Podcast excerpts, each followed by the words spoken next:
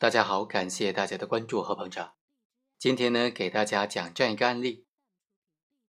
主角罗某在他人的聚会上喝了很多酒，当晚九点多呢，罗某又和他的朋友们打起了麻将。本案的被害人莫某此时就站在麻将桌旁边观看。之后呢，因为多嘴，两个人就发生了争吵。在争吵的过程当中，莫某就动手推了一下罗某。罗某就用右手朝着莫某的左脸部打了一拳，接着又用左手掌推了一下莫某的右肩部，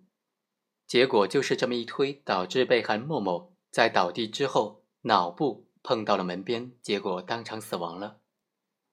像这样的案件呢，被告人罗某究竟构不构成犯罪？构成什么犯罪？罗某他应不应该为被害人的死亡结果承担刑事责任或者民事赔偿责任呢？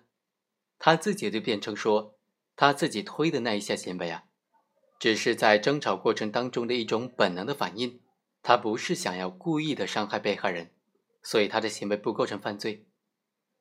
其实，在本案当中，被告人罗某的行为究竟构不构成犯罪，构成什么犯罪？最关键的判断点之一就在于，他推的这一下，推的这个行为有没有伤害的故意，是不是伤害的行为？也就是说，他将被害人推的这么一下，这种行为，这种推的行为，是不是刑法意义上的故意伤害行为呢？综合来看呢，我们认为罗某的这个行为啊，它是属于刑法上的故意伤害行为的。按照我国刑法的规定，对于没有产生轻伤以上后果的一般的殴打行为啊，是不能够以故意伤害罪来论处的。这就产生了一个问题了。能否以行为人的殴打手段是否足以导致被害人受到轻伤以上的后果，来判断行为人的行为是不是故意伤害罪所要求的这个故意伤害行为呢？也就是说，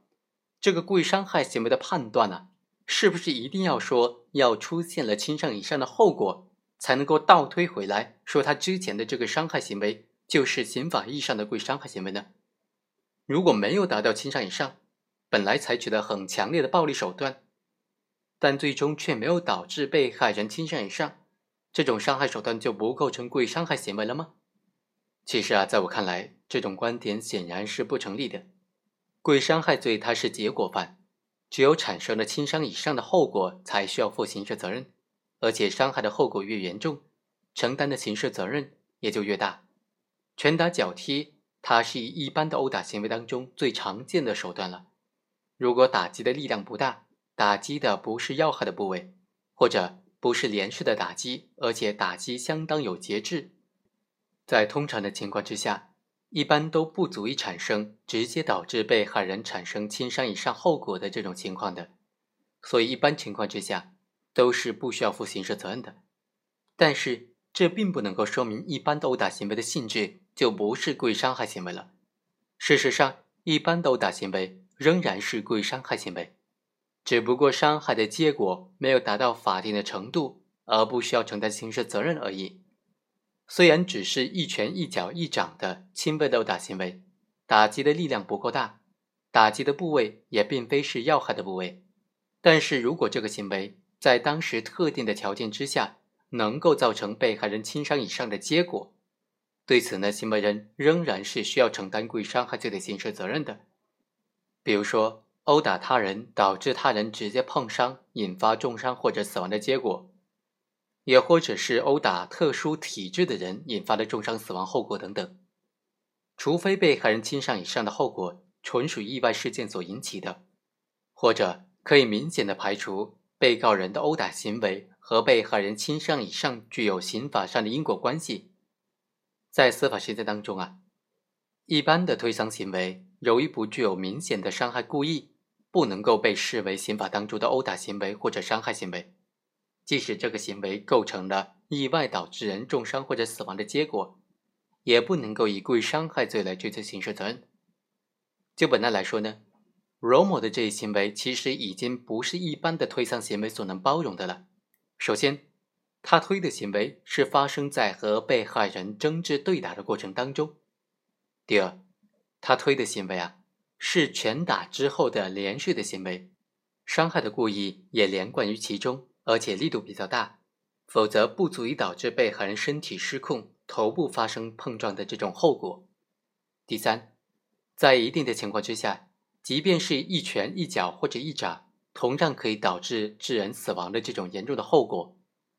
本案当中，被告人罗某的行为啊，打击的部位虽然并非要害部位，但是力度之大，已经客观上造成了被害人身体失控而后退的这种结果，